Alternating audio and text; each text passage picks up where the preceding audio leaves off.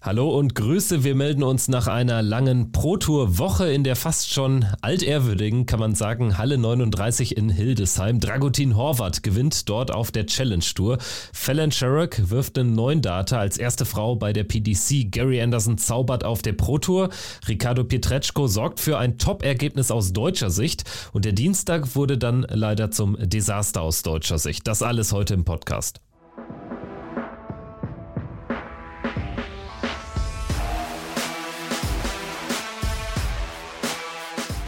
Ist Checkout, der Darts-Podcast mit Kevin Schulte und Christian Rüdiger.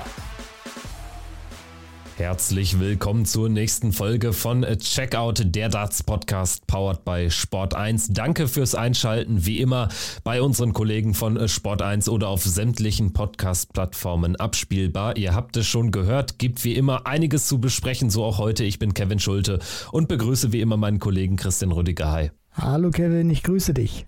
Ja, seht uns zunächst nach, dass wir erst jetzt am Mittwoch erscheinen, aber wir wollen ja top aktuell sein. Wie angekündigt, wollten wir auch noch die European Tour Qualifier am äh, Dienstag abwarten, wollen eben das komplette Geschehen aus Hildesheim hier abbilden. Wenn ihr das gutiert, dann lasst doch ein Abo da, teilt den Podcast, gebt uns fünf Sterne, kommt rüber in die Discord-Gruppe und wenn ihr noch mehr wollt, ab drei Euro im Monat seid ihr dabei, dann bekommt ihr zusätzliche Podcast-Folgen bei Patreon. Aktuell wöchentlich eine extra Folge zur Premier League immer Freitagmorgens.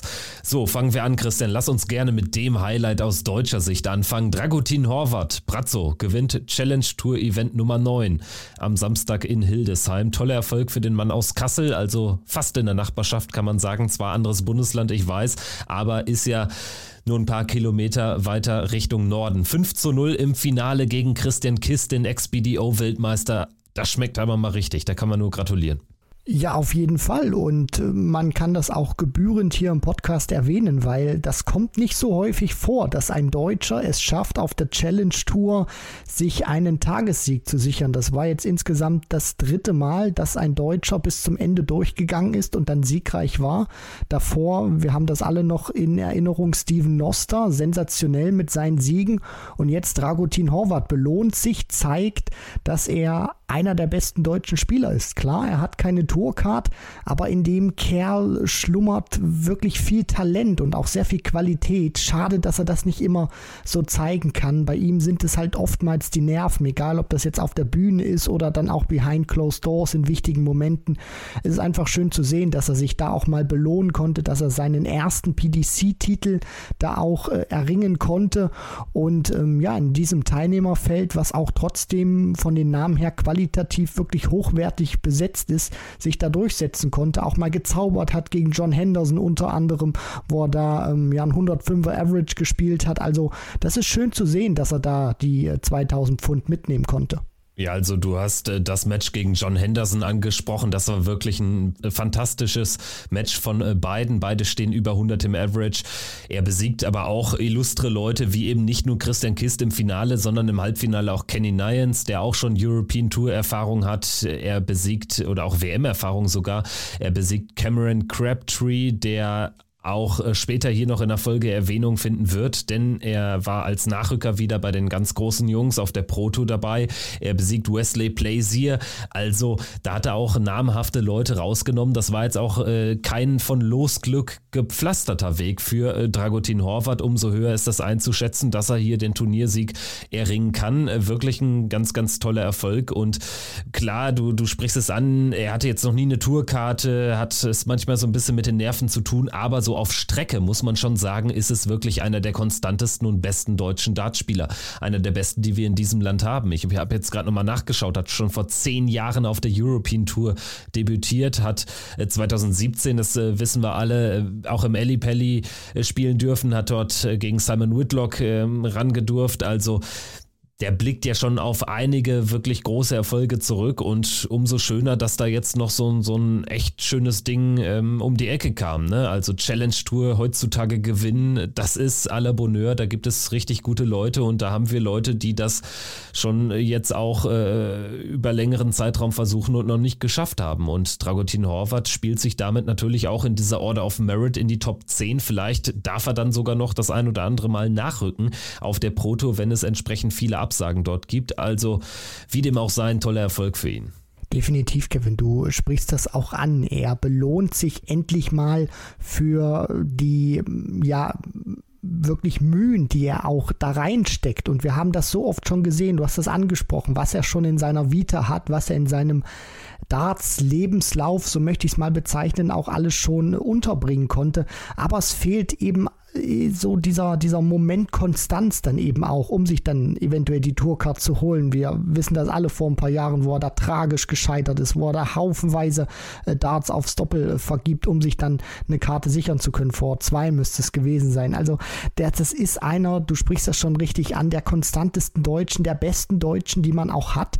Egal, ob man jetzt von Tourkartenbesitzern oder Non-Tourcard-Holdern spricht, da braucht man nur mal auf die ähm, ja, deutschen Qualifier beispielsweise auch immer zu gucken. Mit Lukas Wenig einer, wo du sagen kannst, oder Nico Springer jetzt auch, die äh, machen das im Prinzip fast schon unter sich aus, wenn sie wirklich ihre Form finden. Und wenn man sich das wirklich mal anschaut, dieses Teilnehmerfeld, du hast das auch gesagt, wer sich da alles tummelt, dass er sich da jetzt auch belohnen konnte für das, was er auch schon all die Jahre reingesteckt hat. Man darf auch nicht vergessen, wir reden bei Dragutin Horvath nicht nur über einen WM-Teilnehmer, nicht nur über einen, der immer richtig gut mitgespielt hat, sondern auch über jemanden, der schon schon mal im Viertelfinale auf der European Tour stand und da so überrascht davon war, dass er nicht genügend Unterhöschen für die äh, finale Session bzw. den finalen Tag äh, eingepackt hatte und dann nochmal los musste, um da irgendwas zu besorgen. Also das zeigt einfach auch nochmal, das ist ein richtig geiler Zocker, der sich vielleicht oftmals nicht so die Sachen zutraut, die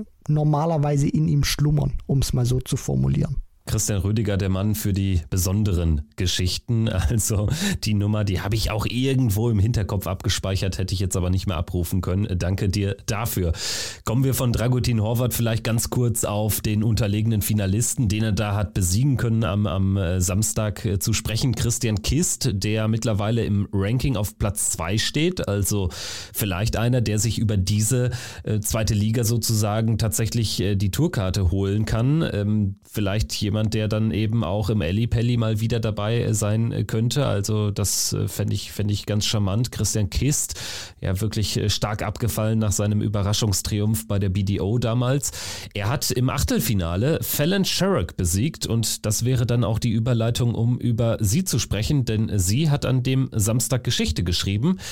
Nicht zum ersten Mal. Als erste Frau hat sie diesmal als äh, ein Neundata geworfen bei einem PDC-Event in der ersten Runde. In der zweiten Runde besiegt sie dann auch noch Max Hopp. Also war ein guter Tag für sie. Wieder einer für die Geschichtsbücher. Das sind natürlich dann die Geschichten, die es tatsächlich dann auch in dartsfernere Medien, in überregionale Medien äh, schaffen. Ja, auf jeden Fall. Das ist äh, historisch, was äh, Fallon Sherrock da gemacht hat. Das muss man ganz einfach so sagen. Und da verwenden wir jetzt auch nicht irgendwelche Superlative, die da nicht hingehören. Wenn wenn du als erste Dame überhaupt bei einem PDC-Turnier einen neuen Data spielst, dann ist das historisch. Ein neuen Data so oder so äh, ist immer noch was Besonderes, auch wenn die mittlerweile gefühlt inflationär fallen auf der Tour.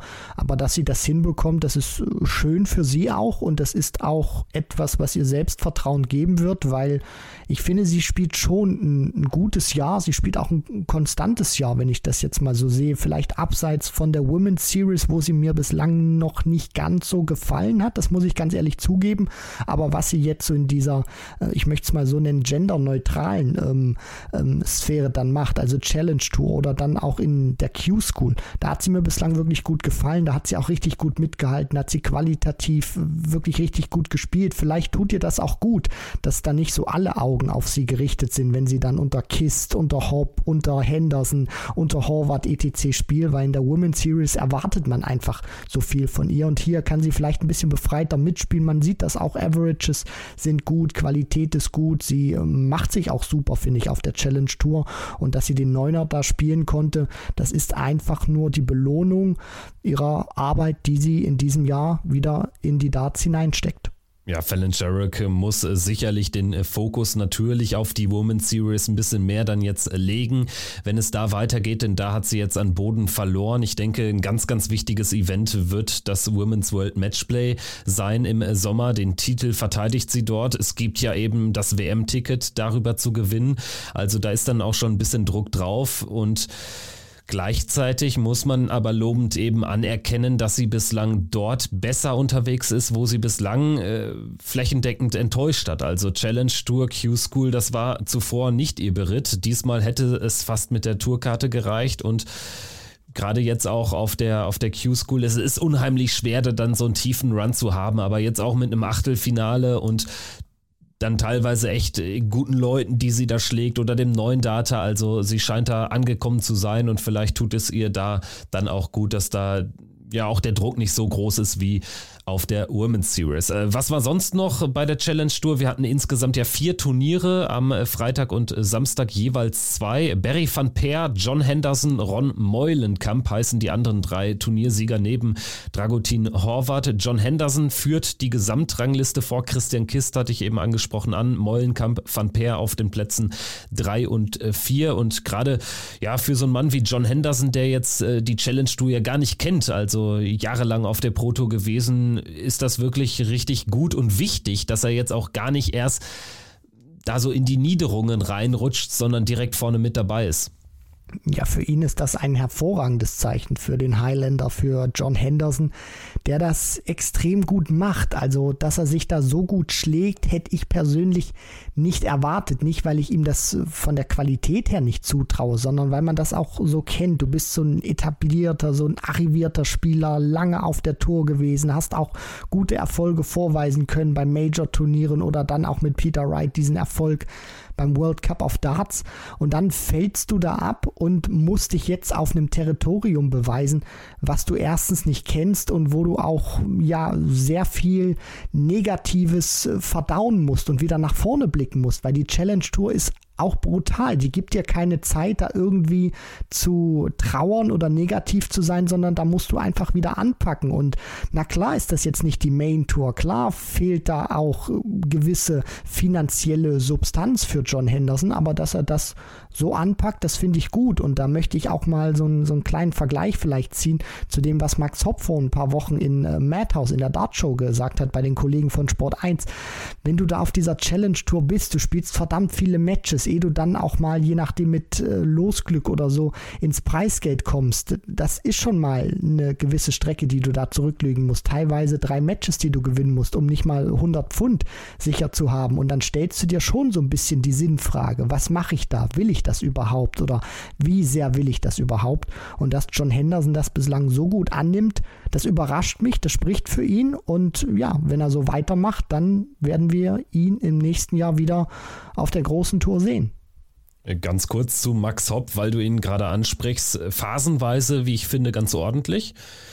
Aber ihm gelingt einfach kein ganz großer Run. Auch daran erkennt man, wie schwierig, wie kompliziert das Haifischbecken Challenge Tour ist. Ne? Also, ja, ich weiß nicht, wie da jetzt so das erste Zwischenfazit ausfallen sollte. Es eignet sich jetzt, finde ich, nicht zum totalen Abgesang. Es eignet sich aber auch nicht dazu zu sagen, hier, der schafft jetzt eben das, was äh, Henderson dabei ist zu schaffen oder ein Mollenkamp irgendwie vielleicht eine, real, eine realistische Chance zu haben, über die Challenge Tour tatsächlich auf die Proto zurückzukommen. Also da sieht es nicht so gut aus mit Platz 44.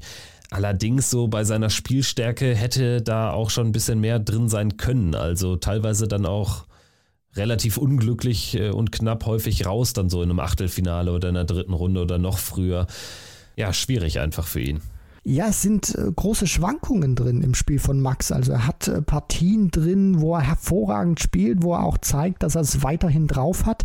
Und dann fällt er so im nächsten Match wieder ab, so teilweise um 15, vielleicht auch mal 20 Punkte im Average. Und das ist eben so diese, diese große Diskrepanz, die er da hat. Und für ihn wird es äh, einfach wichtig sein, weiterhin gute Ergebnisse einzufahren und dann auch dran zu bleiben, um vielleicht diesen einen wichtigen Run auch mal hinzulegen, so wie es jetzt Dragutin Horvath äh, gemacht hat. Das muss vielleicht nicht unbedingt der Tagessieg sein oder der Turniersieg, aber so ein, so ein Halbfinale oder ein Finale einfach mal spielen. Das würde ihm aus meiner Sicht viel Kraft geben, weil er dann auch spürt, genau die Arbeit, die ich reinlege, die zahlt sich auch aus. Weil jetzt ist es so, er spielt auch hier mal ein Achtelfinale, aber hat eben nicht dieses, was du schon gesagt hast, diesen ganz großen Run. Und dann stehst du jetzt eben nach neun Turnieren auf Rang 44 mit 875 75 Pfund, die du eingespielt hast. Und natürlich stellst du dir da vielleicht auch die Sinnfrage, weil du darfst nicht vergessen, und das ist eben diese große Diskrepanz zur Main Tour, wo wir auch immer über Finanzielles sprechen. Wenn du bei den Players Championship Turnieren die erste Runde überstehst, dann hast du 750 Pfund sicher. Allein dafür, dass du in der zweiten Runde stehst. Max Hopp hat jetzt unter anderem schon ein Achtelfinale jetzt auch gespielt an diesem Wochenende und steht nach neun Turnieren bei 875 Pfund. Das heißt, er hat 125 Pfund mehr eingespielt in neun Turnieren, als er für einen Sieg auf der Players Championship Tour bekommen hätte. Ein letzter Name noch, den wir hier kurz erwähnen sollten, ist Marcel Althaus. Na, wer ist das denn? 5 zu 1 Sieg gegen John Henderson bei Event Nummer 8, nachdem Henderson am Tag zuvor den äh, Turniersieg hat erringen können. Also, das ist mal ein Statement von Marcel. Respekt. Ja, definitiv, Kevin. Und ähm, wir schauen ja auch immer viel auf Averages und so. Und klar kann man da auch den, den Schnitt lesen. Marcel hat, finde ich, ein hervorragendes Match gespielt. John Henderson nicht ganz so an sein Niveau herangekommen. Aber das möchte ich nochmal betonen, weil das sage ich auch immer wieder. Du kannst nichts dafür, was dein Gegner spielt, sondern du musst eben versuchen, besser zu sein in diesen 15, 20 Minuten als dein Gegner. Und das hat Marcel klasse gemacht, hat eine tolle Partie gespielt und hat jetzt in seiner Vita stehen, dass er John Henderson geschlagen geschlagen hat bei einem PDC-Turnier, den ehemaligen World Cup of Darts Champion. Also das kann ihm keiner nehmen. Herausragender Sieg nicht nur World Cup of Darts Champion, sondern auch der Mann, der in Schottland bei seinem Premier League Heimspiel einst Michael van Gerven ein Unentschieden abgerungen hat. Und das äh, ist dann jetzt hier der perfekte Übergang, um über die großen Jungs zu sprechen, über die PDC Pro Tour. Am Sonntag und Montag hat jeweils ein Turnier stattgefunden, dann in Hildesheim ebenfalls. Also es waren die Halle 39 Tage zuletzt und Michael van Gerven hat dieses Turnier gewonnen am Sonntag. Also wir hatten in der vorigen Woche noch darüber gesprochen, wie wie stark er auf der Premier League unterwegs ist, auf den großen Bühnen und wie wenig er bislang äh, bei der Proto zeigt. Und zack, straft er uns Lügen, gewinnt dieses Turnier, sorgt dafür ein Statement. Ich glaube, es ist gar nicht so unwichtig, dass er auch jetzt direkt zeigt, ja, labert ihr mal alle, ne? Also wir sind nicht die einzigen, auch in englischsprachigen Medien war das jetzt immer mal wieder ein Thema. Labert ihr mal, ich äh, hau jetzt mal einen raus, für sein, für sein Selbstverständnis äh, gar nicht so unwichtig. Was die 12.000 Pfund Preisgeld betrifft, ich äh, denke, die fallen nicht groß ins Gewicht, aber trotzdem natürlich ein angenehmer Nebeneffekt. Super Wochenende für ihn, super Sonntag für ihn. Ja, definitiv. Also ich möchte mal kurz noch bei den 12.000 Pfund einhaken, bevor ich dann zum Sportlichen komme. Also wenn man das sieht, Van Gerven teilt ja auch immer sehr gerne auf seinen, ähm, so, auf seinen sozialen Medien, gerade auf Instagram, zeigt er gerne, was er hat. Und da sieht man auch immer wieder, wenn er da mal so, so ein paar Clips äh, mit der Family teilt, was der für ein Riesenanwesen äh, hat. Also alleine dieser, dieser Garten, der ist ja monströs. Deswegen äh, wird er das so, so ein bisschen als Kleingeld verbuchen. Vielleicht reicht es dann für den Sommer, um den Rasen wieder schön grün düngen zu können. Und äh, sportlich gesehen. Einmal vertikutieren. Ja, na klar. Also. Äh, für eine, eine Hälfte des Gartens reicht es wahrscheinlich so, genau, genau. 12.000 Pfund. Aber ähm, um jetzt sportlich zu werden, man darf nicht vergessen, das war jetzt abseits der Premier League, die will ich da jetzt nicht mit reinziehen, weil es ja kein Ranking-Turnier ist. Das war der erste Turniersieg von Michael van Gerven in diesem Jahr. Also das ist auch nicht unwichtig, weil wir jetzt auch über eine Periode reden, wo es sehr wichtig wird. Es werden die European Tour Events jetzt frequentierter gespielt.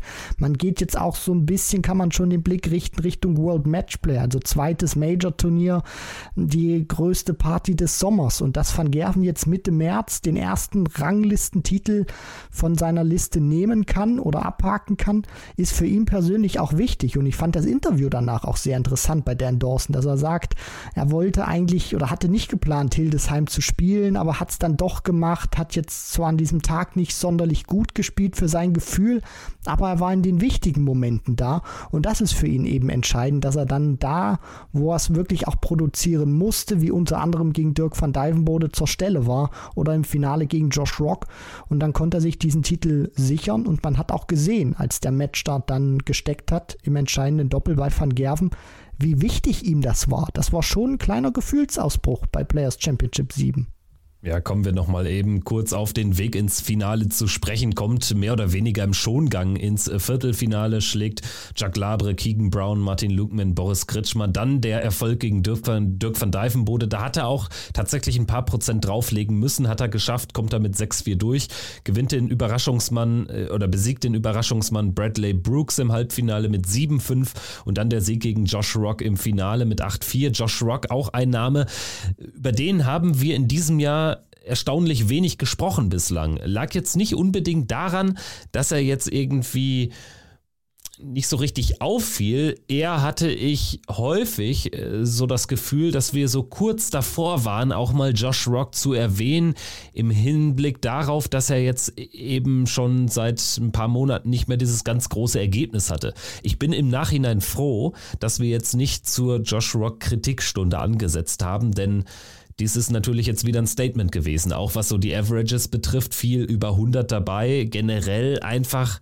ein Mann, der gekommen ist, um zu bleiben, der in den Rankings an den Top 32 schon jetzt anklopft, der hinsichtlich der WM, da wird er gesetzt sein, sehr wahrscheinlich. Ne? Also ich bin gespannt, wohin das Ganze führt. Ich glaube sogar, dass es ganz gut ist, dass sich das so ein bisschen, was die Entwicklung betrifft, ausgesundet hat. Dass es nicht mehr komplett geistesgestört nach vorne geht, dass es jetzt ein bisschen ruhiger um ihn geworden ist. Ich glaube, das kann ihm sogar helfen.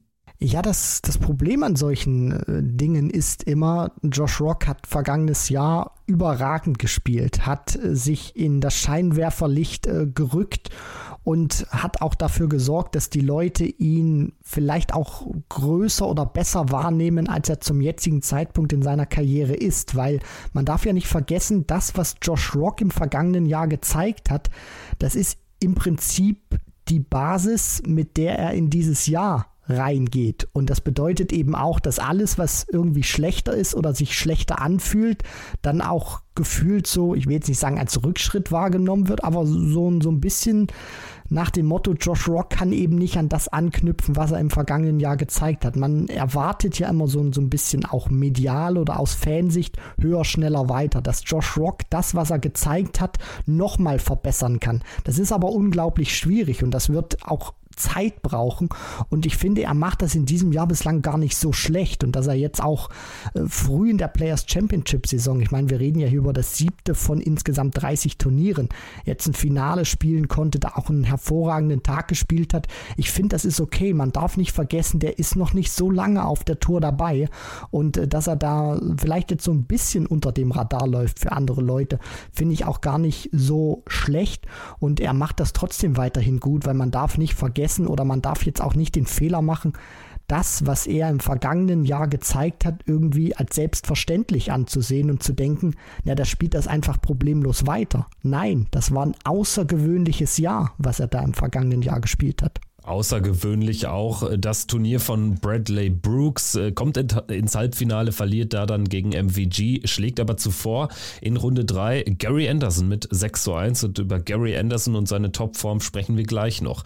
Gervin Price, äh, vielleicht noch erwähnenswert, in Runde 1 raus gegen Kevin Dötz, also verpasst es da jetzt Boden gut zu machen, auch hinsichtlich der European Tour Races, also in der Pro Tour Order of Merit. Da braucht er eigentlich noch ein bisschen Kohle, dementsprechend einen Dämpfer. Aus aus deutscher Sicht war es auch kein guter Tag. Gabriel Clemens immerhin in Runde 3 geht er raus im Bordfinale gegen Dimitri Vandenberg mit 5-6. Martin Schindler raus in Runde 2 gegen Vatimena, hat zuvor Barney geschlagen. Und ansonsten haben wir Flo Hempel auch in Runde 2 raus gegen Dirk van Dijvenbode. Dirk van Dijvenbode nimmt in Runde 1 zuvor Ricardo Pietreczko raus. Lukas Wenig als Nachrücker dabei schlägt äh, Simon Whitlock 6-1, verliert dann gegen Cameron Crabtree, den Nachrücker von der Challenge Tour. Und ansonsten haben wir noch ja die Neulinge Daniel Klose, der geht in Runde 1 gegen Gaga raus und Pascal Rupprecht verliert gegen Christoph Ratajski. Aus deutscher Sicht, was war so am interessantesten für dich an diesem Tag? Am interessantesten, klar, die Partie von Schindler gegen Barnefeld, weil da guckst du erstmal von den Namen her drauf. Barney, dieser alteingesessene Hase, der auch, finde ich, immer besser wird jetzt, auch was die European Tour Qualifier angeht, was jetzt die Players Championship Performances angeht. Ich finde, da ist deutlich mehr Konstanz drin als in den ersten beiden Jahren, wo er sein Comeback äh, wieder gestartet hat. Geht er auch gut in die Partie rein, führt mit 3-0 gegen Shindy, aber der bleibt einfach stabil und kann das Ding dann drehen. Also das war wirklich auch super. Schade, dass er dann in Runde 2 rausgegangen ist. Und ansonsten möchte ich noch ähm, mal kurz hervorheben, das ist so ein bisschen negativ dann gewesen. Gabriel Clemens erstmal super, wie er ähm, da reinkommt, den Decider auch gegen Daniel Klose gewinnen kann in Runde 1, dann ähm, in Runde 2 auch nochmal weiterkommt, nachdem er Julian van der Welde da schlägt. Also Mitte 90er Averages, auch alles hervorragend. Und dann gegen Dimitri Vandenberg. Dimitri gibt ihm in dies, im Decider nochmal die Möglichkeit und Gabriel Clemens lässt dann bei 74 Punkten zwei Darts auf der Doppel 16 aus. Also hätte das auch nochmal klauen können, so möchte ich es formulieren, das Leck, um ins Achtelfinale einzuziehen. Das war schade, weil Gaga hat eine richtig tolle Partie gespielt und schade, dass er sich dann eben mit der Doppel 16 nicht belohnen konnte, um ins Achtelfinale einzuziehen, um sich dann ein Match mit Luke Humphreys herauszuarbeiten, weil da wäre ich auch sehr gespannt gewesen, wie sich das entwickelt hätte. Ansonsten noch der Blick auf die anderen deutschsprachigen Spieler, die drei Österreicher im Bunde. Menzo geht raus in Runde 1, verliert gegen Luke Humphreys. Natürlich ein ganz, ganz bitteres Auftakt los. Roby in Runde 2 raus und Rusty in Runde 3. Also bei Rusty ist ein Aufwärtstrend zu erkennen. Dieses Ergebnis der drei wurde dann am äh, Montag auch nochmal gespiegelt. Also Rusty mit zweimal dritter Runde auf dem aufsteigenden Ast. Über Menzo muss man sich weiterhin Sorgen machen. Wir hatten auch noch einen Schweizer dabei dabei. Stefan Belmore als Nachrücker von der Challenge Tour durfte mitspielen und hat für einen Paukenschlag gesorgt. Ganz, ganz tolles Ergebnis am Sonntag. Dritte Runde erreicht nach Siegen über Karel Sedlacek und den amtierenden European Champion Ross Smith verliert er erst gegen Stephen Bunting. Das ist wirklich à la Bonheur und sollte hier jetzt auch mal kurz Erwähnung finden. Ja, auf jeden Fall. Also gerade so aus äh, deutschsprachiger Sicht ist das, ähm, oder gerade so aus dem möchte es mal dann so nennen, deutschsprachigen Raum, dann äh, zähle ich dann auch die Österreicher und die Schweizer dann natürlich noch mit rein. Ist ein Gesicht, den man jetzt schon ein bisschen kennt auf der Tour, auch European Tour mäßig schon in Erscheinung getreten ist. Finde ich einer, der sich äh, konstant jetzt gemacht hat in den vergangenen Jahren, ohne groß Bäume auszureißen, aber auch schön zu sehen, dass er sich dafür die Arbeit, die er unter anderem in der Challenge Tour reinsteckt, auch belohnen kann mit äh, Players Championship Auftritten, wenn es dann auch mal ähm, ja soweit ist für ihn. Und ähm, bevor wir jetzt diesen Tag abrunden, Kevin, müssen wir über eins wirklich noch sprechen, bevor wir das auf, auf den Deckel bekommen. Und zwar über die Performance vom Ginger Ninja von Matt Campbell. Der spielt in Runde 1 gegen Kim Heibrechts, verliert 0 zu 6. Kim Heibrechts spielt einen monströsen Average von 72,7 Punkten. Also man merkt schon, Matt Campbell hat da überhaupt keine Chance gehabt. Da ist sehr viel Ironie gerade dabei. Aber was war da bitte mit dem Kanadier los? Der spielt, das ist kein Fehler, 48,4 Punkte im Schnitt pro Aufnahme. Wir reden hier über einen Profi. Also ich weiß nicht, was da passiert ist. Ich kann es mir nicht erklären. Das war ja wirklich ein großes Thema auch in Darts Twitter. Viele haben sich äh, darüber ausgelassen und haben genau dieselbe Frage gestellt wie du gerade. Wir haben noch keine Antwort gefunden. Er ist die äh, schuldig geblieben. Er hat die dann letztendlich an Bord gegeben. Also die Leistungen an den Folgetagen waren absolut normal, hat sich dann auch für ein European Tour Event heute am Aufnahmetag am Dienstag qualifizieren können.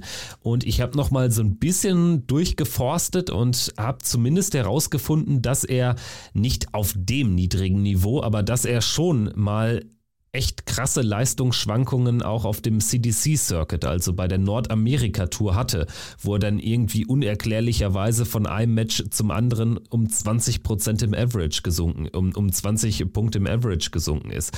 Also eine 48 ist natürlich eine neue Qualität im Negativen. Das ist ja so ungefähr das, was auch Jamie Lewis vor ein paar Jahren da Noch bei diesem schlechter. denkwürdigen no, noch schlechter bei diesem denkwürdigen European Tour Match äh, äh, abgespielt hat gegen Robbie Marianovic. Ne? Also 48, pff, also ist brutal. Ich meine, auch Kim wird in seiner Karriere wahrscheinlich nicht mehr viele Spiele auf der PDC-Bühne mit äh, oder auf dem PDC-Circuit mit 72 gewinnen überhaupt nicht. Also wenn man sich das jetzt nur mal ganz kurz, um da noch drüber zu sprechen, das anschaut, in welchen ähm, ja, äh, qualitativen Stufen Kim Heibrechts da brilliert, beziehungsweise nicht brilliert. Der gewinnt in 24, 21, 16, 17, 24 und 22 Darts seine Legs. Und äh, Matt Campbell stand da jeweils bei einem Restscore von 140, 243, 253, 147, 154, 133.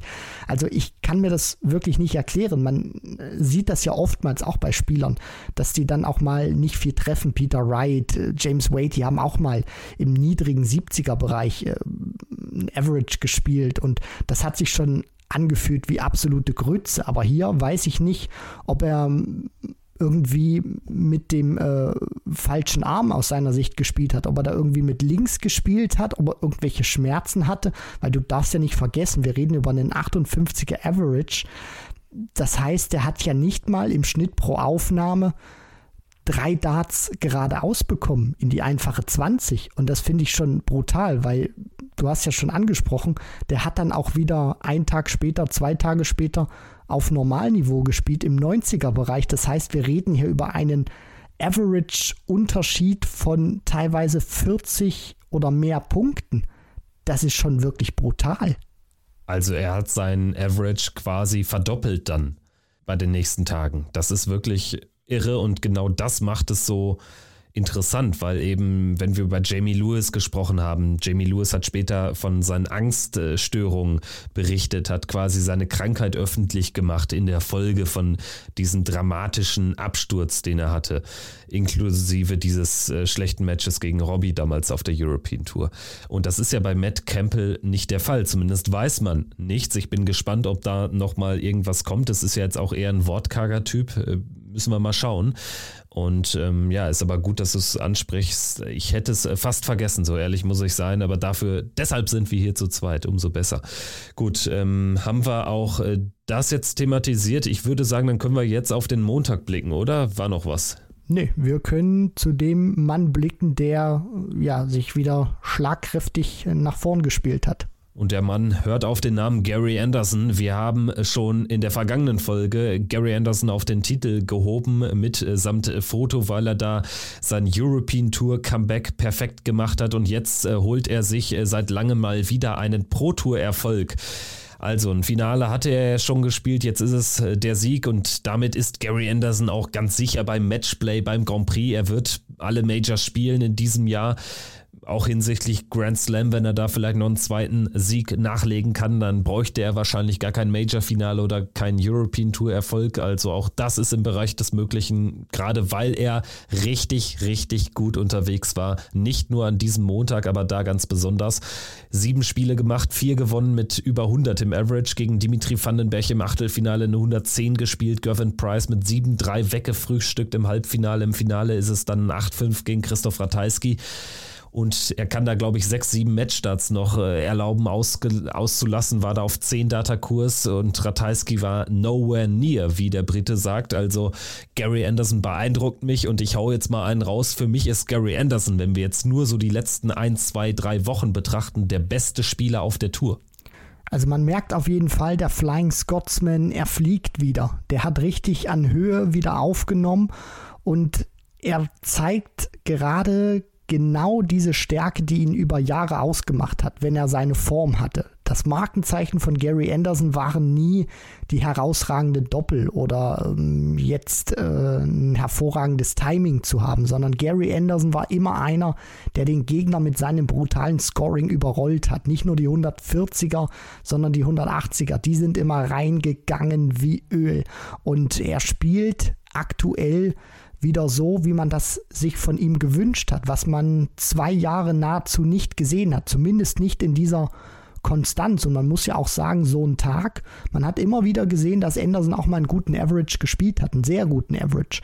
Aber dass er das jetzt auch über mehrere Matches bringt, über mehrere Tage und jetzt auch mit der Form, die er hat, das jetzt auch schon zwei, drei Wochen äh, halten kann, das ist wirklich beeindruckend. Das ist schön zu sehen, dass Anderson wieder da ist. Also ich spreche da jetzt auch, er ist wieder zurück in Winning Ways sozusagen. Das war der erste Titel seit drei Jahren bei der PDC. Das muss man sich auch mal vorstellen. Wir, wir reden über Gary Anderson, zweifacher Premier League Champion und Back-to-Back-Weltmeister.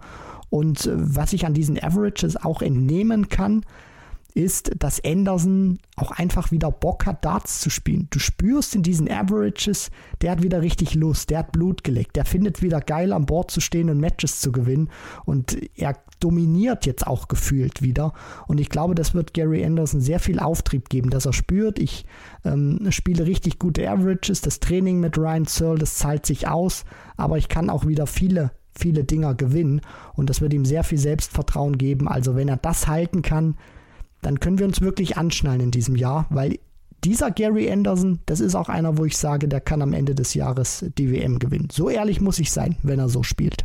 Das hat Keith Della übrigens heute auch getwittert. Also Gary Anderson für ihn jetzt ein Mann, wenn er so weiterspielt, wenn er weiter so hart trainiert mit Ryan Searle, der zum dritten Mal die Krone sich aufsetzen kann. Ich meine, wir dürfen jetzt nicht anfangen zu spinnen, ne? aber die entscheidende Frage wird sein, wie kommt er jetzt durch die nächsten Monate bis zum nächsten großen Major ist ja noch wirklich äh, viel äh, Zeit, was da ins Land geht. Klar, World Cup ist noch nicht ganz unwichtig, auch hinsichtlich Grand Slam Qualifikation, aber ähm, der gesamte Fokus von einem Gary Anderson wird auf dem Matchplay liegen. Also die Qualifikation, die wird er jetzt äh, schaffen, ähm, bedingt durch äh, diesen, diese großen Leistungen jetzt zuletzt auf der Pro Tour dann wird entscheidend sein, wie wird er auf den großen Bühnen agieren. Ne? Also kriegt er irgendwie das ganz große Ergebnis hin, dann glaube ich, wird er nur noch gefährlicher, wenn er wieder in diese Winning Ways auch auf den Major-Bühnen kommt. Und dann können wir uns wirklich alle freuen, denn wenn Gary Anderson wieder in der Weltspitze mitmischen sollte, wenn er das von der Pro-Tour-Bühne auf die Major-Bühnen konservieren kann, bringen kann, dann haben wir alle was davon, denn dann wird die Spitze der PDC ja noch umkämpfter. Gary Anderson hat da in den letzten Jahren keine Rolle mehr gespielt. Aktuell sieht die Kurve ganz anders aus, also der Pfeil zeigt äh, ganz steil nach oben, also man kann sich da auf was gefasst machen. Ja, auf jeden Fall, Kevin. Also, wenn man sich das Jahr 2022 mal anschaut von Anderson, nur jetzt mal die Majors betrachtet, Masters zweite Runde raus, Premier League sang- und klanglos untergegangen. Also, da war wirklich, so ehrlich muss ich sein, nicht konkurrenzfähig gewesen, auch wenn er da mal ein Abend gewinnen konnte. UK Open vierte Runde raus, Matchplay Grand Prix jeweils in der ersten Runde ausgeschieden, Players Championship Finals zweite Runde raus gewesen und dann Weltmeisterschaft dritte Runde gegen Chris Doby und jetzt stabilisiert sich das so ein bisschen. Masters zweite Runde gewesen, gegen Cross da rausgegangen, obwohl er ein herausragendes Match gespielt hat. Auch UK Open finde ich waren vollkommen in Ordnung gewesen, da äh, sich in der insgesamt sechsten Turnierrunde verabschiedet. Also man kann jetzt nach diesem auch muss man einfach so sagen. Und das ist ja dann auch irgendwie nicht respektlos oder so, sondern Anderson hat einfach von den Ergebnissen nicht geliefert. Und das hat er auch mal in einem Interview vor der WM gesagt. Er war einfach nicht gut genug gewesen in der letzten Zeit, in den letzten ja, Monaten und will das jetzt wieder ändern. Und es scheint auch einfach gefruchtet zu haben. Er hat sich hingestellt, er hat die Stunden auch abgespult an Bord zusammen mit Ryan Searle. Der ist auch besser wieder geworden. Also man sieht, das Training fruchtet. Ähm, die, die Frau zu Hause Hause, die hat ihm auch noch mal ein paar Takte erzählt. Gary reißt dich noch mal zusammen und er macht das auch wirklich und er quält sich auch nicht zu den Turnieren. Das ist ja so ein, so ein Unterschied im Gefühl zu Barneys äh, letztem Jahr damals gewesen. Barney hat das immer nur gespielt, weil er spielen musste. Anderson macht das, weil er Bock hat. Der muss diese äh, ET-Qualifier nicht spielen. Aber er macht es, weil er einfach Bock hat. Und deswegen fand ich dieses Interview nach seinem Turniersieg bei Players Championship 8 auch sehr interessant gegenüber von Dan Dawson, als er gesagt hat, er hat jetzt einen guten Mix gefunden. Er trainiert gut, aber er ist jetzt auch ähm, ja auf einer soliden Basis. Er hat die letzten Jahre immer nur im, im Koffer sozusagen gelebt. Jetzt ist er unter der Woche immer zu Hause, kann seine Kinder sehen, seine Frau und ist dann am Wochenende unterwegs und spielt Darts. Hat keine Premier League, hat keinen größeren Reisestress, wo er irgendwie von äh, Mittwoch oder äh, Dienstag bis Sonntag unterwegs ist, dann Montag mal kurz vorbeikommt, um äh, die Unterhöschen zu tauschen und wieder sich in den Flieger zu setzen. Also ich glaube, das ist auch ein gesunder Mix, der Anderson aktuell richtig gut tut und äh, der auch dazu ähm, ja ausschlaggebend ist, dass er jetzt solche Leistungen wieder zeigen kann. Also wenn du in der heutigen Folge noch einmal Unterhosen erwähnst, dann Respekt. Also zwei hast du jetzt schon. Sehr gut. Ähm, nee, im Ernst. Also Gary Anderson und die Premier League, schön, dass du es ansprichst. Das hätte ich nämlich sonst auch noch erwähnen wollen. Ich glaube nämlich, dass es ein Faktor ist. Dadurch, dass er die äh, jetzt nicht spielt, hat er diesen Reisestress nicht. Und ich glaube, das ist gerade für einen Spieler in seinem Alter, der ja auch immer so ja, über das ein oder andere Wehwehchen geklagt hat, das ist nicht das Schlechteste, ne? Und ich sag mal so, die Premier League bringt dich im Ranking auch nicht wieder nach oben. Von daher wird das verschmerzen können. Und so wie ich ihn einschätze, ist er jetzt auch nicht der, der Typ, der jetzt irgendwie total pikiert ist, so wie das äh, Raymond van Barneveld in der Hochzeit gewesen wäre, wenn man ihn da nicht einladen würde. Ich glaube, er genießt es wieder, Darts zu spielen. Ihm macht es wieder Spaß, vor allen Dingen auch so gut zu sein, dann auch Turniere zu gewinnen, zu ernten. Und ich glaube, das ist eine gute Voraussetzung dafür, dass Gary Anderson dann zwangsläufig auch wieder klettert im Ranking. Aber eben, dass wir vor allen Dingen da einen Spitzenspieler mehr wieder zurückhaben, sozusagen. Also keine guten Nachrichten für die Top Guys. Also vielleicht kann man es mal von der Seite betrachten.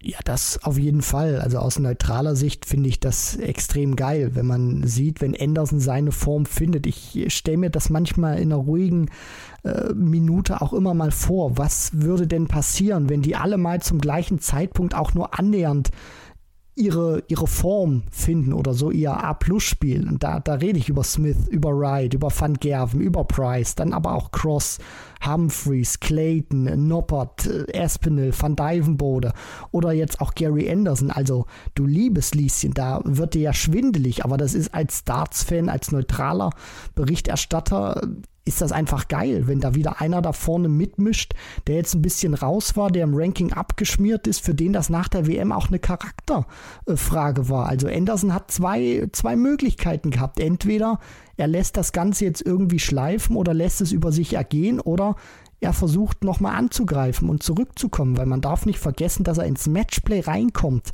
Das ist für ihn extrem wichtig, dass er zumindest die Möglichkeit hat, für die Rangliste auch irgendwie preisgehen, was er von vor zwei Jahren beim Matchplay eingespielt hat, zumindest auch wieder reinzuholen oder dann sogar auch noch zu verbessern. Also wir reden nicht nur über gute Leistungen, sondern wir reden auch davon, dass Gary Anderson sich auch im Ranking klar wieder verbessern möchte. Und da ist es auch ein wichtiger Faktor, dass er merkt, er konnte sich zum Matchplay spielen, weil er gut genug war in den vergangenen Monaten. Und das wird eine wichtige Erkenntnis für ihn sein. Aktuell besteht er diesen Charaktertest mit Bravour.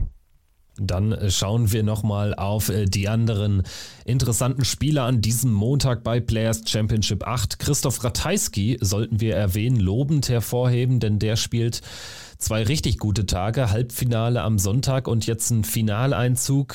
Besiegt im Halbfinale Ricardo Pietreczko, der für das deutsche Highlight an diesen zwei Tagen sorgt. Ricardo wieder mit einem Halbfinale. Und das äh, liest sich auch immer besser an. Schlägt unter anderem Ross Smith, schlägt einen in diesem Jahr wieder erstarkten Keegan Brown im Achtelfinale 6-0. Ricardo äh, mit Außenseiterchancen Richtung Matchplay und Grand Prix. Wir sprechen gleich über die Major Races, aber das äh, muss man sich auf der Zunge mal zergehen lassen. Ich glaube, hier sprechen wir über einen Spieler, der am Ende des Jahres auf jeden Fall zum ersten Mal im Ellipelli aufschlagen wird. Alles andere würde mich schon stark wundern. Dafür ist die die Kurve, die Leistungskurve hier auch zu eindeutig positiv. Ja, und das war jetzt auch kein einmaliger Ausschlag nach oben äh, beim Formbarometer von Ricardo Pietreczko, sondern er hat das in diesem Jahr auch schon äh, zeigen können und auch wieder eine hervorragende Leistung auf der Pro Tour äh, gezeigt. Und für mich wird er definitiv die Tourcard halten. Also er wird jetzt nicht aufhören, irgendwie Darts zu spielen. Er hat sich jetzt auch schon für ein paar European Tour Events qualifiziert. Wenn er da gewinnt, kommt noch ein bisschen was drauf. Players Championship Turniere wird er jetzt bei den nächsten drei, äh, 22 Turnieren auch nicht in der ersten Runde ausscheiden. Und ähm, ja, aktuell sieht es wirklich gut aus. WM wird er, wenn er einfach so weitermacht, spielen. Da kommt Preisgeld nochmal drauf. Und wenn er dann das tatsächlich noch schaffen sollte, neben den PC Finals und der WM dann auch noch Grand Prix zu spielen, vielleicht Matchplay oder dann auch European Darts Championship, dann, dann reden wir einfach über einen äh, Spieler, über einen Mann, der safe in den Top 64 ist. Also da mache ich mir überhaupt keine Sorgen, dass er irgendwie zur Q-School müsste. Ricardo Pietreczko hat seinen Drive gefunden auf der Tour und zeigt, zeigt, dass er nicht nur einer ist, der mitspielt oder der dabei ist, sondern der auch richtig Schaden anrichten kann. Und das ist schön zu sehen. Ansonsten auch insgesamt dieser Tag ein besserer im Vergleich zum Sonntag aus deutscher Sicht. Pascal Rupprecht sorgt für ein gutes Resultat, kommt ins Achtelfinale, sorry, in die dritte Runde, also ins Sechzehntelfinale, aber auch wichtiges Preisgeld eingespielt. Also Stand jetzt wäre er bei der WM dabei. Wird natürlich ein enges Rennen, ne? aber wenn er bis zum Schluss tatsächlich äh, darum mitspielen könnte, ernsthaft, dann wäre das fürs erste Jahr schon herausragend für einen Spieler, der wirklich von 0 auf 100 kommt. Geht raus gegen Andy Bolton. Ansonsten Gabriel Clemens in Runde 2 raus gegen Jeffrey Sparidans, hätte ansonsten erneut gegen Dimitri Vandenberg spielen dürfen. Das ist eben nicht geglückt. Martin Schindler geht schon in Runde 1 raus gegen Cameron Crabtree. Dieser Mann, der verfolgt uns auch irgendwie. Ansonsten haben wir noch dreimal zweite Runde für Daniel Klose, für Flo Hempel und für Lukas Wenig als Nachrücker. Das war der deutsche Block und ansonsten habe ich mir noch notiert, William O'Connor wirft einen neuen Data und Michael van Gerven geht im Achtelfinale raus gegen Gervin Price. Ja, äh, gerade Gervin Price möchte ich nochmal ähm, ansprechen. Van Gerven erstmal, der hat diesen zweiten Tag dann auch noch gespielt, äh, weil er sich dachte, okay, jetzt habe ich einen Turniersieg erreicht, jetzt will ich daran nochmal ziehen, will dieses Momentum mitnehmen. Hat nicht ganz funktioniert, weil Price im Weg war. Und ich muss sagen, weil du auch schon mit Gary Anderson vorgelegt hast, für dich ist er so aktuell der, der beste Spieler, auch was so den, die, die qualitative Wahrnehmung auch angeht. Ich muss ganz ehrlich sagen, ich finde, erstmal, wenn wir über die Top 4 sprechen, Smith, Wright, Price und Van Gerven, finde ich, ähm, dass Price da der stabilste ist von der Form. Da blicke ich nicht immer nur auf die Tagessiege in der Premier League oder so, sondern ich finde, der ist jetzt mittlerweile richtig gut drin in diesem Jahr. Der hat viel Selbstvertrauen. Der spielt verdammt gute Matches. Auch wenn er verliert, geht er mit einem guten Schnitt raus. Also für mich ist Gervin Price aktuell zumindest average technisch oder vom Gefühl her das Beste, was es gibt, auch wenn Gary Anderson klar gerade sehr viel überstrahlt mit seinem Sieg. Naja, und auch in der Premier League hatte zuletzt diese Serie von Michael van Gerven durchbrechen können. Im Finale gegen Chris Doby den Tagessieg errungen.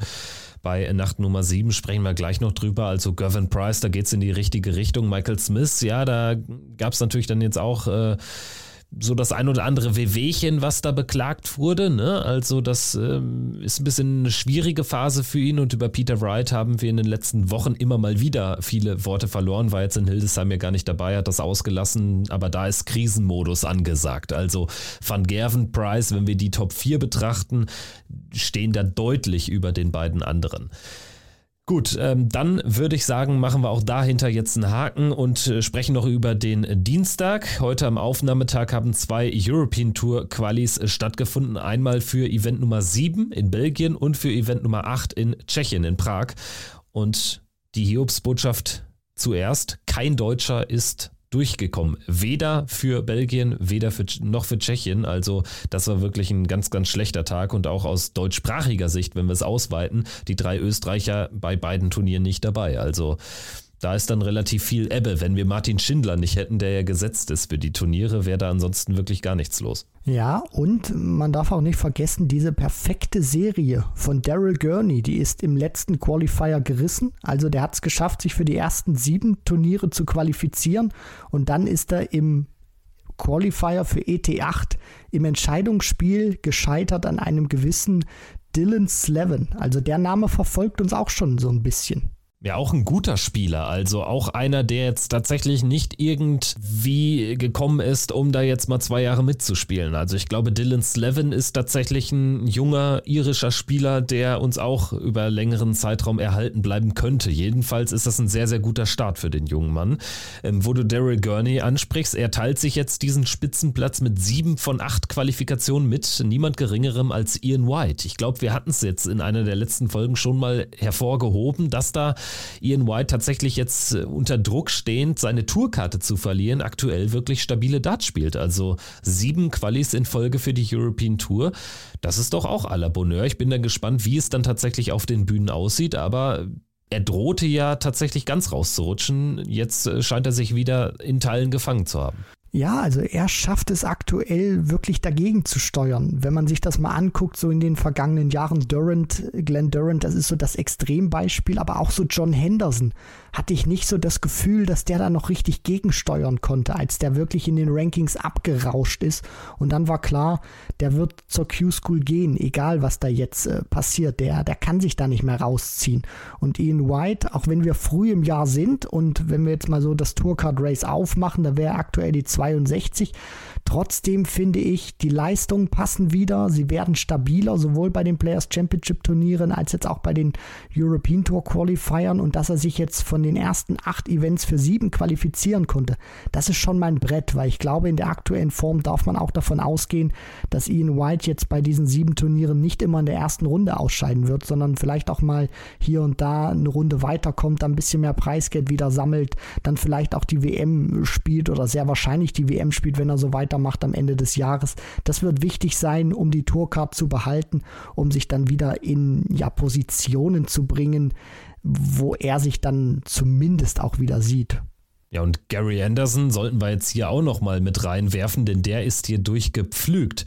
Durch insgesamt vier Partien. Zwei hat er für jedes Turnier bestreiten müssen und insgesamt hat er in diesen vier Partien fünf Lecks abgegeben. Also Gary Anderson der ist wirklich on fire und äh, spielt also dann auch in Belgien, auch in Tschechien. Das sind dann jetzt eben dann drei European Tour Teilnahmen in Folge. Also dieses Gastspiel da bei European Tour Event Nummer 6, es wird äh, nicht das einzige bleiben in diesem Jahr. Nein, auf jeden Fall nicht. Und äh, wenn man das sieht, der wird äh, sehr wahrscheinlich auch noch weitere European Tour Qualifier spielen. Ich bin wirklich sehr gespannt, gerade auf diesen ersten Auftritt dann, den er haben wird auf der European Tour, nach sieben Jahren wieder zurück zu sein. Das wird nicht nur in der Halle ein bombastischer Empfang werden für ihn, sondern was er auch in diesem Turnier dann auch anrichten kann. Das, das will ich einfach sehen.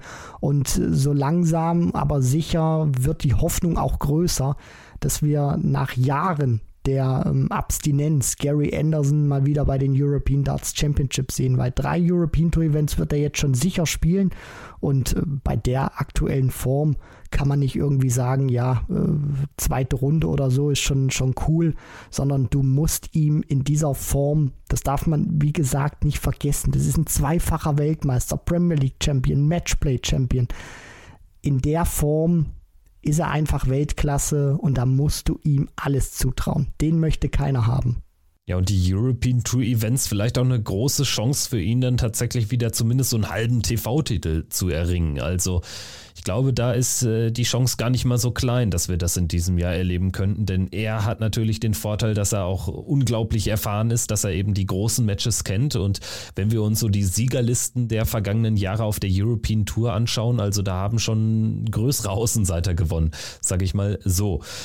Gut, dann äh, können wir auch dahinter den Haken machen. Ansonsten vielleicht noch erwähnenswert, fällt mir gerade ein, Karel Sedlacek hat sich für sein Heimspiel in Prag qualifiziert, musste ja in diese Quali, weil Philipp Schebesta bei seiner einzigen European Tour Teilnahme in diesem Jahr bei European Tour Event Nummer 1 genauso viel Preisgeld eingenommen hat wie äh, Karel Sedlacek bislang bei den Players Championships. Und dann war die Countback-Regel am Start und äh, da war Chebesta vorne. Deswegen musste Sedlacek in die Quali, musste da dann sogar noch drei Matches absolvieren, weil er in Runde 1 kein Freilos hatte und hat äh, allen Widerständen getrotzt und kann also in Prag wieder am Start sein und hat da ja wirklich schon äh, großartige Ergebnisse erzielt zuletzt.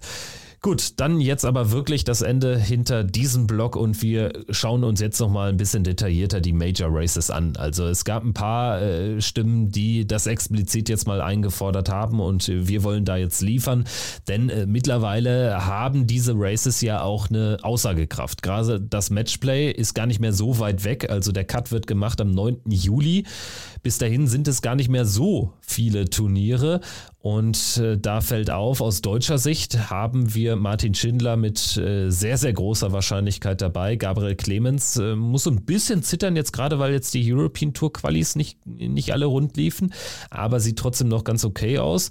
Ja, und ansonsten hatte ich ja erwähnt, Ricardo Petretschko gar nicht so ganz weit weg. Jetzt natürlich ein kleiner Dämpfer durch diese zwei schwachen Eurotour Qualis. Am heutigen Dienstag ist er ein bisschen ins Hintertreffen gerückt, aber ja, es wird jetzt auch nicht die höchste Priorität haben.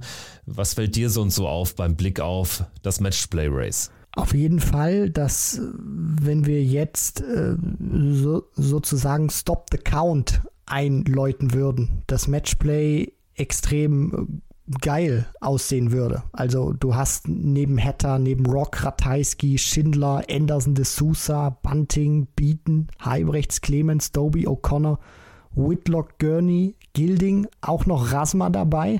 Also das ist einfach äh, ja, auch ein Teilnehmerfeld von der Pro Tour Order of Merit, was es den gesetzten Spielern schwer machen würde. Und wenn man auch mal sieht, wer dahinter noch so in, ja, in der Hand ist sozusagen. Wir machen es mal ganz kurz konkret, auch wenn es noch drei Monate sind, so ein bisschen mehr als drei Monate. Rasma steht aktuell auf dem letzten Platz, auf dem 16. der zur Teilnahme berechtigt mit 25.500 Pfund.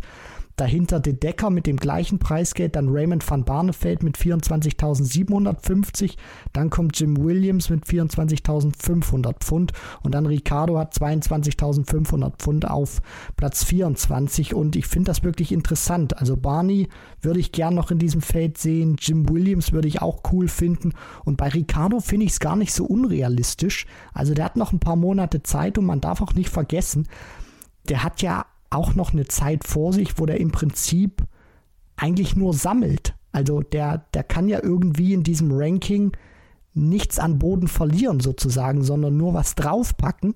Und deswegen bin ich da vorsichtig optimistisch, dass er sich vielleicht zum Matchplay doch spielen kann. Ja, ich sehe es nicht ganz so optimistisch, weil, also es ist ja eh ein bereinigtes Ranking. Ne? Also wir beziehen uns hier auf dartsrankings.com und da ist natürlich sind jetzt alle sozusagen genullt, was die ausbleibenden Turniere betrifft. Ne? Also was, was gut ist, er hat drei Chancen noch auf der European Tour. Da ist er für Event 2, 5 und 6 qualifiziert. Da haben wir aber auch Spieler, die vor ihm stehen, wie Brandon Dolan. Der hat jetzt im selben Zeitraum noch äh, fünf Chancen auf der European Tour, genauso Raymond van Barneveld. Also Mike de Decker zum Beispiel hat sich für kein einziges European Tour Event qualifizieren können, nein, für eins. Aber trotzdem, das wird wahrscheinlich dann nicht reichen. Also äh, da bräuchte er dann wirklich schon noch ein, zwei Halbfinals, glaube ich, bei den Players Championships oder irgendwie ein Viertelfinale auf der European Tour, damit er da noch richtig reinrückt. Denn es ist auch nur Platz 24. Also da sind noch einige Spieler dazwischen, auch wenn es nur 3000 Pfund Abstand sind. Ich glaube, dass. Äh, da vielleicht der Grand Prix ein bisschen realistischer ist. Äh, können wir ja vielleicht auch mal drauf schauen. Grand Prix äh, Race geht bis Ende September, also da fallen noch deutlich mehr Turniere dann in die Wertung rein und da äh, sind es für Ricardo nur 1750 Pfund Abstand. Da steht er auf 20. Vatimena als 16. hat 20.250 Pfund und Ricardo 18.500. Chris Doby übrigens auf 17 aktuell, also wäre Stand jetzt nicht beim Grand Prix dabei. Barney wäre drin, Anderson sowieso, Schindler und Clemens auch. Gerade Clemens aber gar nicht mal so safe. Also sehr, sehr interessant. Äh, Mike de Decker könnte sein Debüt da geben, steht da aktuell auf Platz 11. Whitlock wäre zurück im Übrigen, wäre bei Matchplay und Grand Prix dabei.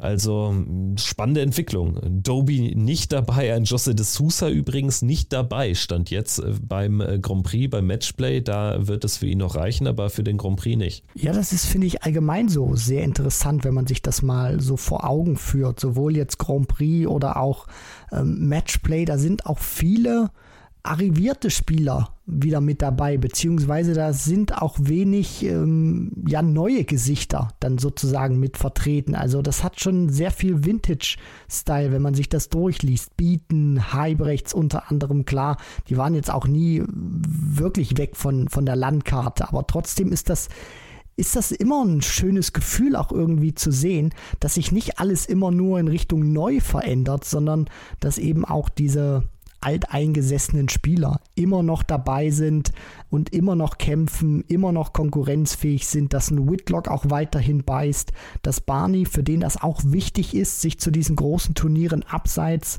von der WM zu spielen, weil ich glaube, es ist nicht sein Anspruch, jetzt irgendwie äh, Players Championship Finals und UK Open noch zu spielen, also so irgendwie Turniere, die gefühlt jeder spielt in, die, in, in einem Jahr, sondern der will jetzt auch bei den großen Majors wieder mit dabei sein. Das wird sehr interessant, das wird auch ein Hauen und Stechen werden und da bin ich gespannt, wer sich dann äh, dahin spielt. Auf jeden Fall, so viel können wir schon mal vorwegnehmen ich glaube, egal ob Grand Prix oder Matchplay, das wird ein extrem geiles Feld werden, sowohl von der Main Order of Merit als auch von der Pro Tour Order of Merit.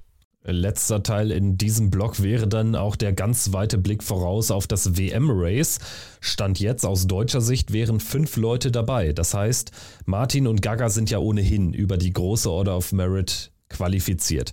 Wir haben Stand jetzt Ricardo Pietreczko auf 13 in der Proto Order of Merit, also die Top 32 natürlich rausgerechnet. Wir haben Pascal Rupprecht auf Platz 26, wäre Stand jetzt, wie eben schon erwähnt, auch äh, qualifiziert. Und wir dürfen nicht vergessen, es gibt ja noch den äh, Super League-Qualifikanten. Also drei Deutsche haben wir ja ohnehin neben den äh, neben Gaga und, und Schindler eben über die Super League noch ein. Und äh, Stand jetzt dürfen wir eben gerade bei Ricardo berechtigte Hoffnung machen, dass er sich qualifizieren kann. Und Pascal Rupprecht, ja, vielleicht kann er das irgendwie halten. Das wäre natürlich famos. Also fünf Deutsche im Ellipelli wäre ein dickes Brett. Das wäre auf jeden Fall ein weiteres Indiz für die Entwicklung in Darts Deutschland, auch wenn man die nicht immer ganz so positiv sieht, wie sie am Ende doch ist. Es geht in kleinen Etappenschritten voran, aber es geht voran und es gibt auch immer mal wieder Ausschübe nach oben, wie das Halbfinale von Gabriel Clemens bei der Weltmeisterschaft ähm, oder jetzt auch das Viertelfinale von Martin Schindler bei den UK Open. Ähm, das ist jetzt eine nette Spielerei auch gewesen mit der WM, weil da ist der Cut ja dann Ende November, also da müssen noch 22 Players Championship Turniere gespielt werden, da werden noch äh, über, ein, über ein Dutzend oder ein Dutzend European Tour Turniere absolviert, aber es ist zumindest jetzt schon mal schön, dass wir Mitte März darüber sprechen, dass ja auch mit Pascal Rupprecht Stand jetzt einer dabei wäre in seinem ersten Tourcard-Jahr aus deutscher Sicht, der für die WM qualifiziert. Das ist eine schöne Spielerei und mal gucken, wie das dann so aussieht im September, im Oktober oder dann auch, wenn es auf die Zielgerade geht. So, und jetzt würde ich sagen, nach gut einer Stunde, bevor wir über die Premier League natürlich noch sprechen, keine Sorge, werden wir tun, habe ich noch ein kleines Schmankerl. Und äh, zwar fällt das so ein Bericht ein bisschen in den Bereich Sonstiges. Ich weiß ja nicht, hast du irgendwie äh, Australien so ein bisschen verfolgt? DPA Pro Tour? Haben da, da wurden ja wieder ein paar Turniere ausgetragen? Nee, da muss ich äh, ehrlich antworten, was ich sonst auch immer tue. Da muss, muss ich passen, Kevin ist auch gar nicht schlimm und äh, würde jetzt hier auch gar keine Erwähnung finden, weil äh, da gibt es ja etliche Turniere und wir können da jetzt nicht jedes Wochenende irgendwie ergebnistechnisch begleiten. Darum soll es jetzt auch gar nicht gehen. Ich habe nur eine ganz interessante Entwicklung wahrgenommen. Und zwar bei den aktuellen Turnieren haben die ganzen bekannten Jungs hier, so ein Raymond Smith zum Beispiel, oder auch, ähm, ja, wie heißen sie denn alle? Ähm, Mel Cumming etc. pp. haben bei diesen Turnieren nicht mitgespielt, weil alle Turniere finden im Bundesstaat New South Wales statt und es gibt äh, seit Corona irgendwie keine richtige Tour mehr in Australien, die also an wechselnden Orten äh, stattfindet.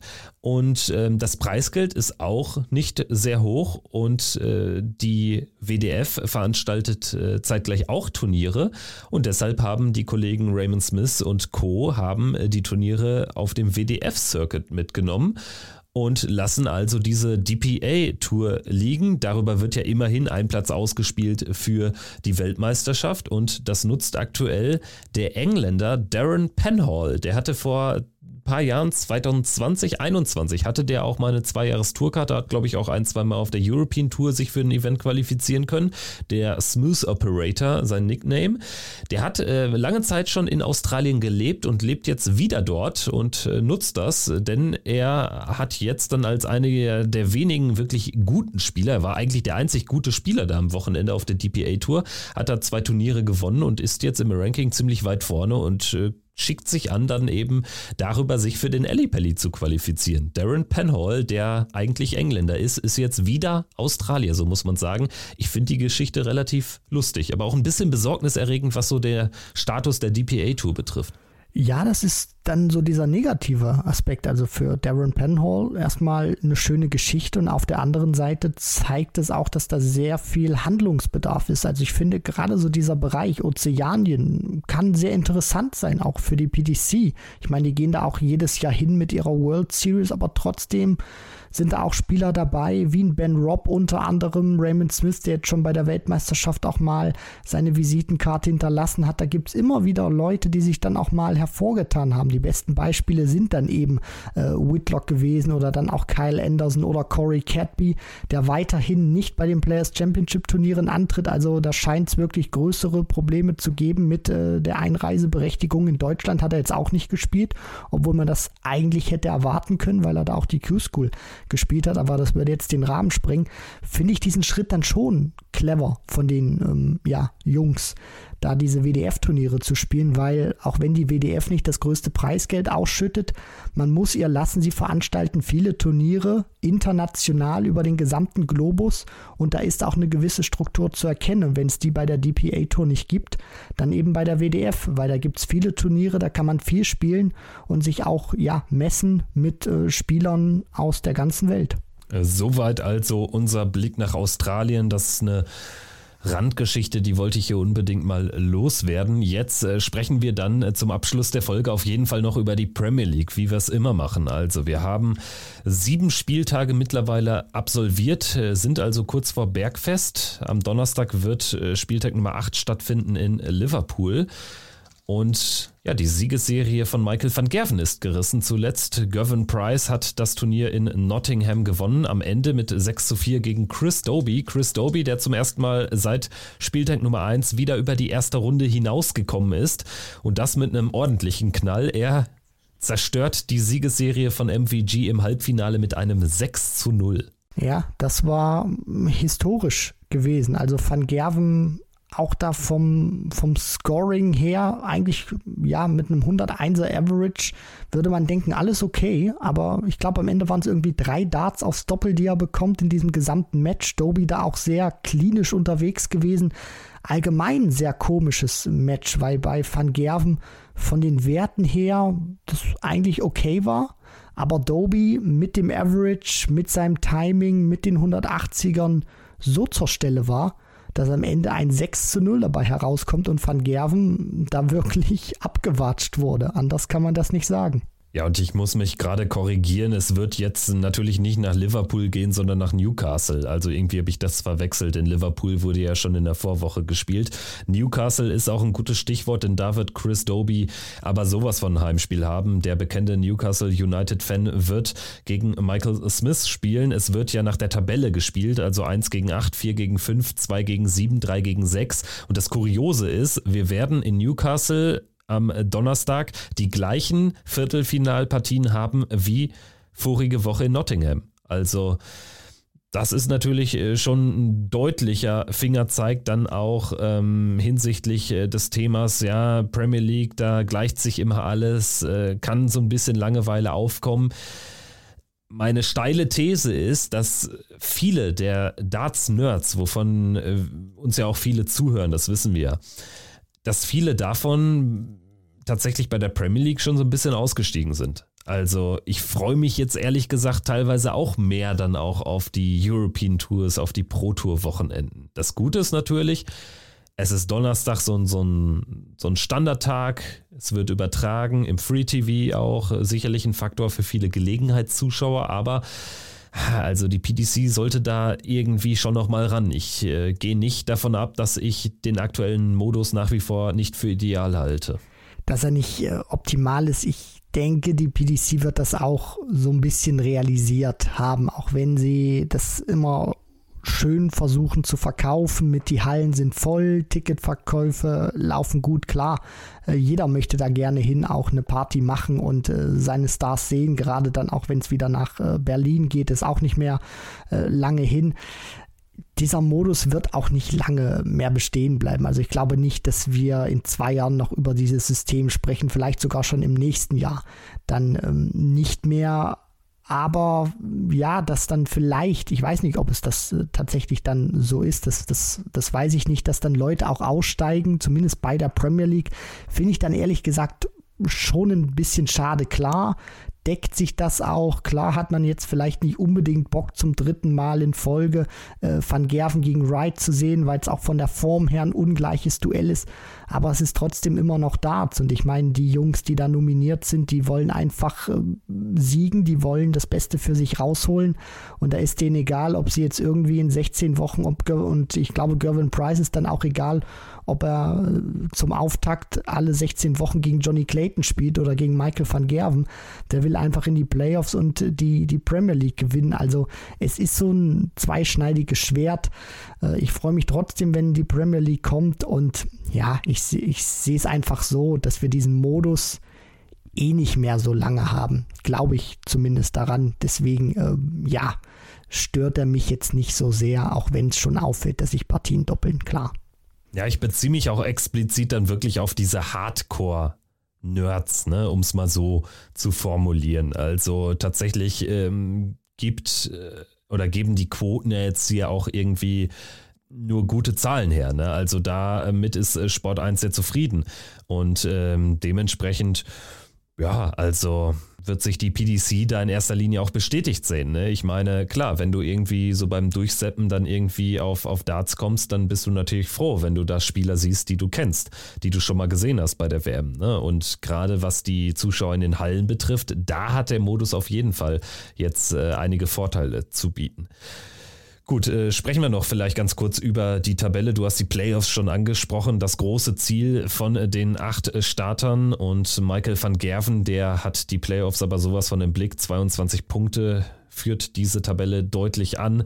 Vor Gervin Price mit 13 Zählern, Michael Smith 12 und Nathan Aspinall 11. Das wären die vier in den Playoffs. Dimitri Vandenberg äh, nicht weiter hinter mit 9 Punkten. Chris Doby hat sich jetzt ein bisschen zurückgekämpft, äh, vorbei an Johnny Clayton mit 8 Zählern. Clayton bleibt bei 7 hängen und Peter Wright hängt weiterhin bei 2 Zählern und ja, läuft ja jetzt womöglich in eine dritte Pleite gegen Michael van Gerven in Folge hinein. Also Peter Wright äh, sicherlich kein Mann mehr für die Playoffs. Da geht es jetzt einfach um Schadensbegrenzung, darum, dass er sich irgendwie wieder Selbstvertrauen zurückholt, weil äh, das würde dann natürlich auch auf die anderen Turniere, aufs Brot- und Buttergeschäft einzahlen. Absolut, Kevin. Da geht es wirklich nur darum, sich jetzt äh, wieder in Form zu bringen für die European Tour, für Players Championship Turniere, um dann auch wirklich gut gewappnet zu sein für die zweite Jahreshälfte, weil er wird ja trotzdem noch bis in den Mai hinein in der Premier League äh, mit dabei sein aufgrund des Modus. Da gibt es ja nicht äh, diese Spieler, die jetzt wie in den äh, ja, vergangenen Jahren, wo da noch mit Zehn gespielt wurde, die dann eliminiert äh, werden, zwei, wo dann der Cut gemacht wird. Also Peter Wright kann da auf höchstem Niveau, auch im TV, sich Selbstvertrauen holen und ansonsten wird es ein sehr interessantes Rennen. Van Gerven für mich in den Playoffs, der wird nicht aufhören, auch mein Halbfinale zu erreichen. Price von der aktuellen Form her sehr bissig, also wenn der da jetzt auch noch mal zwei, drei Wochen richtig ziehen kann, dann noch mal einen Tagessieg holt, Halbfinale spielt oder so, sollte den da auch nichts mehr aufhalten. Smith bin ich gespannt, schwankt aktuell so, so ein bisschen Nathan Aspinall, wenn er seine Konstanz hält, wird das zwar ein enges Rennen Richtung Playoffs, aber dann sollte er es auch machen. Und was so, ja, die, die Garde dahinter anbelangt, Vandenberg, Doby und Clayton, da ist es eben wichtig, dass die jetzt mal so ein, so ein Run auch hinlegen. Also mal so ein bisschen die Konstanzmaschine äh, auspacken, wie Nathan Aspinall. Es muss nicht immer ein Tagessieg sein, aber vielleicht auch mal ja, drei Wochen in Folge hintereinander ein Halbfinale spielen oder zweimal Halbfinale, Finale. Einfach mal so ein, so ein bisschen was mitnehmen auch, weil ich glaube, dann kommt da nochmal richtig Drive rein und ähm, da bin ich mal gespannt, ob das einer der drei genannten, die aktuell nicht in den Playoffs wären, ob die das schaffen können. Also, Premier League geht weiter mit Event Nummer 8 in Newcastle am morgigen Donnerstag, übertragen natürlich von Sport 1. Es lohnt sich auch im Vorfeld bei Madhouse mal reinzuschauen bei YouTube. Also, da werdet ihr dann perfekt eingestimmt auf den Premier League Abend. Und Sport 1 wird auch übertragen ab Freitag, Freitag, Samstag, Sonntag die European Tour in Leverkusen, European Darts Open, das zweite Turnier auf äh, dem Circuit dort mit insgesamt sieben Deutschen. Martin Schindler an 13 gesetzt und über den äh, Tourkarten-Qualifier haben sich Ricardo Petretschko und Pascal Rupprecht ins Feld gespielt. Ansonsten, also es wird ja dann auch, äh, merke ich gerade, das TV-Debüt werden von Pascal Rupprecht und ansonsten haben wir natürlich Gaga Clemens dabei, Florian Hempel und auch Nico Kurz und René Adams über den Host Nation Qualifier. Ich bin sehr gespannt, gerade auch, was Ricardo jetzt äh, zu leisten imstande ist. Sicherlich dann auch nochmal eine große Chance für ihn, da auch nochmal richtig viel Preisgeld zusammen mit, mit ein, zwei Siegen. Vielleicht ging, gelingt ihm da eine kleine Überraschung habe ich jetzt mir auch sagen lassen, er ist jetzt äh, nach Hildesheim auch gar nicht nach Hause gereist, ähm, direkt jetzt von Hildesheim nach Leverkusen und ja, wird da versuchen, ein gutes Ergebnis einzufahren. Auf Pascal Rupprecht freue ich mich definitiv. Und natürlich setzen wir auch wieder große Hoffnung in Martin und Gaga, ne? Ja, klar, das auf jeden Fall. Martin war auf der European Tour gut unterwegs, auch zuletzt. Gabriel hat eigentlich gute Averages dabei, aber kann das nicht so richtig in Ergebnisse einmün äh, ummünzen. So ist es besser und äh, vielleicht gelingt ihm das jetzt äh, in Leverkusen. So werden wir es angehen. Checkout der Darts Podcast powered by Sport 1 war das.